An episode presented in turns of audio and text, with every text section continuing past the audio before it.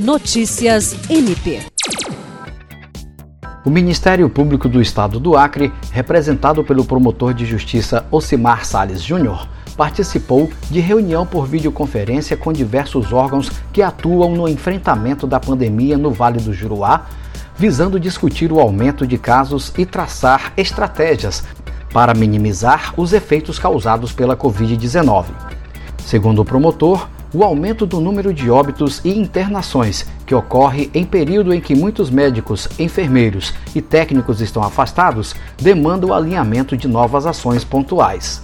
O promotor também ressaltou que o MPAC está vigilante quanto aos protocolos sanitários e propôs a ampliação da obrigatoriedade do comprovante de vacinação para acesso e permanência em bares, restaurantes, supermercados e bancos. Ele destaca que a variante que está circulando coloca todos em situação de alerta e não deve ser subestimada pelo fato de pessoas estarem apresentando sintomas leves.